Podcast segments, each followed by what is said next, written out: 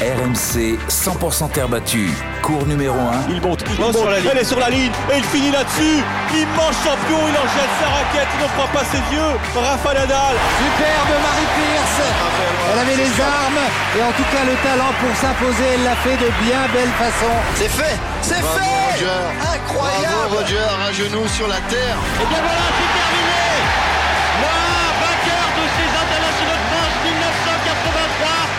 Anthony Reich. Salut à tous, bienvenue dans cours numéro 1, le podcast tennis d'RMC quotidien. Pendant Roland Garros, on est dans les allées évidemment euh, du stade. On est à proximité euh, du cours 7 où Quentin Alice est en pleine bataille au 5 set face à, à un certain Guido Pea, toujours aussi compliqué à manœuvrer sur terre battue. Et la team tennis est là. Salut Eric Salio. Salut Anthony, salut à tous. Salut Florent. Salut Anto, bonsoir. On a encore vécu une, magnifique journée ici à Roland Garros avec le soleil. Franchement, ça fait, du bien. On prend des couleurs. Mais surtout, on voulait s'arrêter aujourd'hui sur euh, l'information de la journée, le tremblement de terre de ce début de tournoi, cette performance euh, d'un Brésilien. On va essayer de pas écorcher le nom, ça va pas être facile. Thiago Zaibot Wild Wild. Qu'est-ce que vous en pensez, messieurs J'ai pas fait portugais euh, deuxième langue, donc euh, franchement c'est dur à dire, mais en tout cas, en tout cas il s'est fait un nom. Ça parce qu'il a décroché la, la plus belle victoire de sa carrière en, en dégommant tout simplement Danil Medvedev, qui était l'un des, des favoris du tournoi après sa victoire à Rome. Et Danil a été euh, emporté par euh, le jeu très spectaculaire de ce Brésilien, sorti des qualifs, hein, 173e, 72, je sais plus. 72. Et puis surtout euh, très gêné par les conditions de jeu parce que ce central aujourd'hui, il y avait des tornades parfois et voilà, emporté par, euh, par le vent. Florent, il t'a il t'a frappé par son aisance sur terre. Euh, On a regardé sa saison, c'est incroyable. Il n'a fait que des tournois sur terre battue, une quarantaine de matchs sur terre battue uniquement. Ouais, sur, euh, sur des challengers où il a d'ailleurs bien joué, mais moi ce joueur je le connaissais euh, déjà d'il y a quelques années puisque j'ai eu l'occasion de le voir sur le tournoi de Rio euh, chez lui où il avait déjà bien joué. Avec Eric, euh, c'est ce qu'on se disait, mais en junior, il avait aussi très bien joué puisqu'à l'US Open, il avait atteint la finale et il gagne contre Lorenzo Musetti. Donc euh, je savais que sa frappe était dévastatrice. Franchement, au niveau de, du, du, frappe de balle. Coup droit et revers, les deux côtés. C'est très très très talentueux. Il est très talentueux comme joueur. Et la différence de Rome, c'est qu'il pleut pas là, à Roland Garros. C'est lent à Rome. C'était très lent et Medvedev était indébordable. Aujourd'hui, Eric l'a dit, il y a du vent. Ça giclait un petit peu plus et euh, il s'est fait, il s'est fait avoir par le jeu euh, explosif du Brésilien. Ouais, et puis surtout, Eric, euh, il fait avancer la balle, ce, ce Brésilien.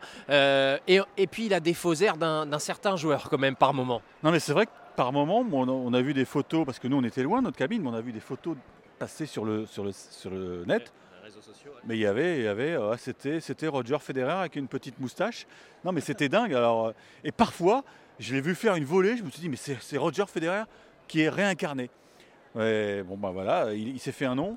Et maintenant, on va falloir confirmer parce que euh, jusqu'alors, bah, qu'est-ce qu'on, est, qu'est-ce qu'on connaissait des Brésiliens? C'était Guga Kurten. Est-ce que c'est l'héritier de Guga Kurten? Il a eu une petite période très noire parce qu'il a des soucis avec la justice brésilienne. On va pas s'étendre là-dessus, mais bon, c'est vrai qu'il a été accusé de violence euh, euh, Conjugal. conjugale euh, et qu'on ne sait pas trop où en est euh, l'affaire au niveau du, du tribunal. Donc c'est pour ça qu'il est retombé très bas parce que franchement, euh, après avoir gagné l'US Open Junior, il a enchaîné avec un titre, hein, un titre ATP 250. Et puis après, il y a eu cette éclipse. Donc là, c'est reparti. Euh, en conférence de presse, il y a eu une question, c'était assez tendu parce qu'il voulait évidemment pas revenir sur cet épisode. Mais bon, on aura l'occasion d'en reparler de ce, ce môme parce qu'il peut aller très loin. Florent, est-ce que tu crois au coup d'éclat d'un jour, le jour parfait, tout allait bien, ou peut-être ou à un phénomène? Non, non, parce qu'il est capable sur, euh, va dire, sur plusieurs matchs de reproduire ce niveau de jeu-là. Par contre, ça va être physiquement euh, déjà, parce que contre Daniel Medvedev, euh, bah, tu passes du temps sur le terrain, donc il va falloir quand même récupérer un petit peu pour revenir après-demain sur le, sur le court. Ça, c'est le plus important. Mais, mais de par sa frappe, il peut gêner énormément de monde.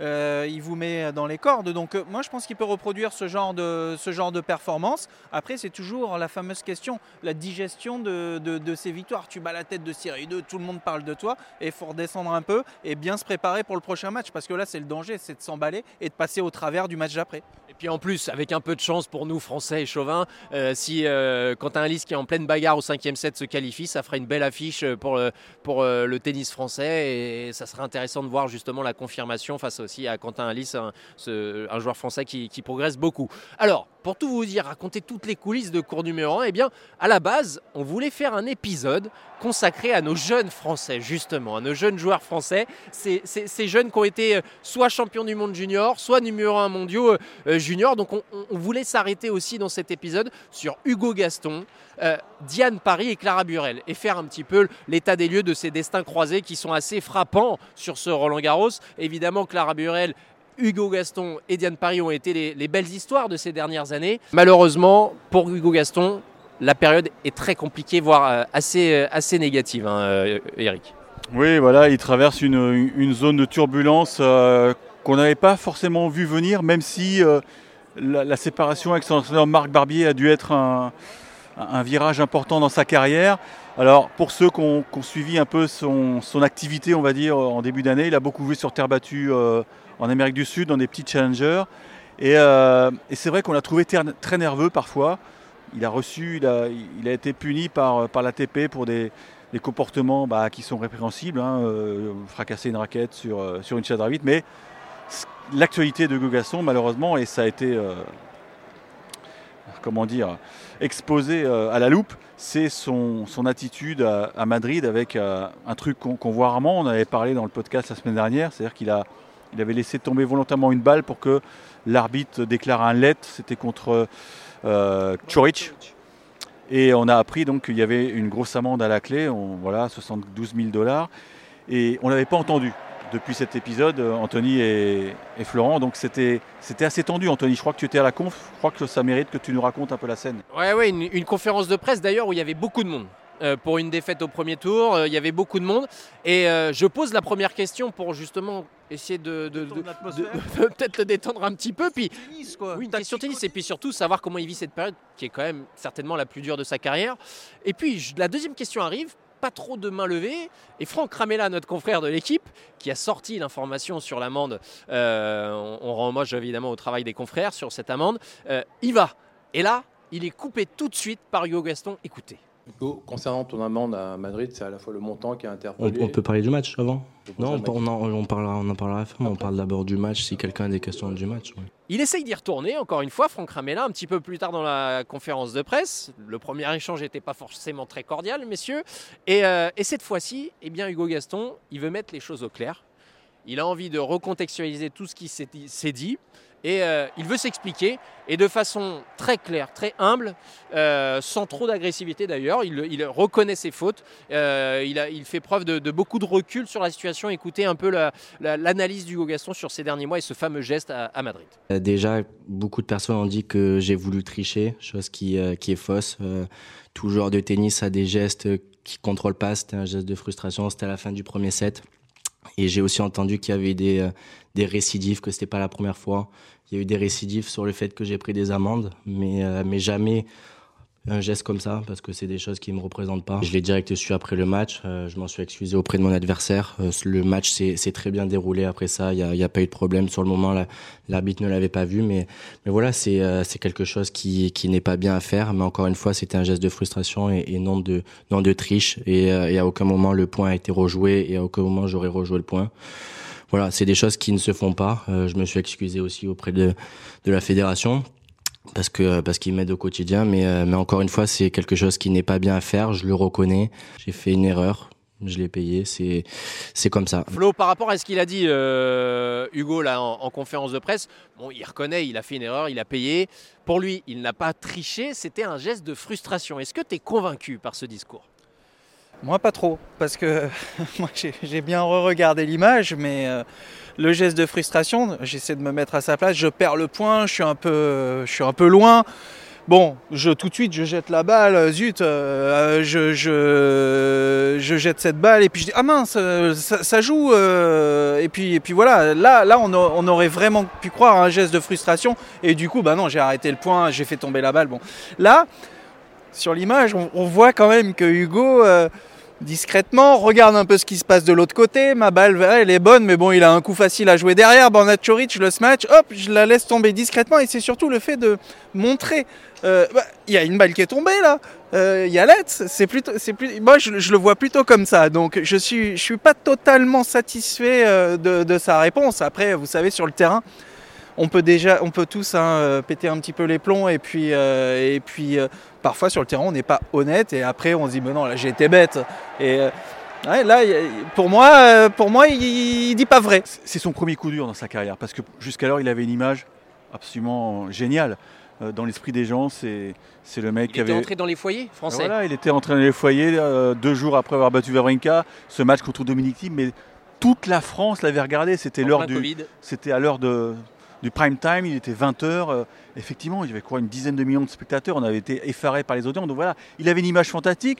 Il y a eu ensuite ce match à Bercy où il euh, bat Carlos Alcaraz avec un scénario mais totalement hallucinant. J'avais rarement vu euh, l'accord Arena dans un tel état de, folie. Donc voilà, il avait une image parfaite. Mais c'est vrai que depuis quelques, mois, bah, les résultats sont plus là. Et, je peux comprendre sa, frustration. C'était un geste genre j'y arrive pas. Faut... En ce moment, un peu en désespéré. Ouais, un peu désespéré. pas, tiens, voilà. Euh, oui, parce que les, comme tu le dis, les résultats peuvent jouer aussi euh, voilà. sur, euh, sur, sur ton bien-être de toute façon. Donc, on, on, moi, je pense qu'il a, il, il, sa conf était parfaite, je trouve. Dans... Ouais, Alors oui, peut-être qu'il a été, il a été bien conseillé, mais je pense que ça faisait deux semaines. Oui, était présent d'ailleurs dans la salle, ah, au fond de je la savais salle. Pas. Il est Ah. arrivé euh, au bout de deux trois questions. Il a rien dit, mais il était là, il était présent. C'est important pour lui de voir Ouais. ce que pense vraiment son, son boy, quoi. Non, mais je pense que voilà. Maintenant, il va, il va chuter, il va être 130e à l'ATP. C'est une nouvelle carrière qui commence. Euh, et, moi, je suis conscient, je suis convaincu que euh, voilà, il est au fond de la piscine, ça va remonter. Effectivement, hein, sur ce sujet, euh, ça a beaucoup fait parler cette amende hein, depuis le début du tournoi. Nous, évidemment, bons journalistes, nous avons posé la question à, à, ceux qui pourraient être concernés. Donc, on a demandé à Benoît Père ce qu'il pensait du montant des amendes sur le circuit, parce qu'il en a pris quelques-unes. Écoutez sa réponse c'est assez, euh, assez drôle. Pour moi, c'est ridicule. Il y a même des joueurs de challenger, on leur prend ça, ben dans ce cas-là, ils arrêtent leur carrière. J'ai du mal à comprendre ce, ce système-là, pourquoi ils font ça. Je pense qu'il faut faire en fonction quand même de ce qu'on gagne. On peut pas prendre plus d'argent que ce que le joueur va en gagner. Sinon, dans ce cas-là, ça sert à quoi de jouer au tennis? Tout ce qu'il a gagné depuis le début de l'année, j'ai vu que son prize money, c'est inférieur à son amende pour... Euh, une balle. Alors c'est sûr que son geste il est pas bien. Il le sait très bien que son geste est pas bien, mais c'est parfois on a des mauvaises réactions. Je trouve ça simplement bête et dommage de, mettre des amendes euh, aussi grosses. Alors moi ça tombe bien cette année j'ai pas pris beaucoup d'avertissements. D'habitude je suis celui qui en prend le plus, donc du coup euh, j'aurais payé très cher, mais du coup je, je, fais attention. Je suis en challenger maintenant, donc. Euh, voilà, je, fais gaffe. C'est beaucoup d'argent en fait, c'est un appartement, donc euh, c'est ça qui est, qui est fou de se dire que pour une balle d'une poche qui tombe, ok, il l'a fait tomber esprit, et pour avoir tapé une chaise d'arbitre, c'est si cher, ça vaut pas un appartement, je pense. Florent, à ton époque, parce que là les, montants sont quand même assez exceptionnels, et puis surtout le nouveau système mis en place par l'ATP fait que tu prends une première amende qui est pas forcément très forte, et si tu continues de déconner et de faire des, des bêtises sur le terrain et de prendre des, des avertissements, tes amendes sont multipliées et augmentées. Est-ce que tu penses que c'est le bon système et surtout à ton époque, est-ce que tu payais autant pour euh, casser une raquette, euh, euh, insulter l'arbitre, je ne sais, que sais-je? Il y, a, ouais, il y a plusieurs choses. C'est L'amende la, est bien sûr différente lorsque tu joues sur un cours annexe ou lorsque tu joues sur le cours central. Et après, c'est en fonction de la gravité de, de, de ton geste. Euh, si c'est un jet de balle, si tu exploses ta raquette.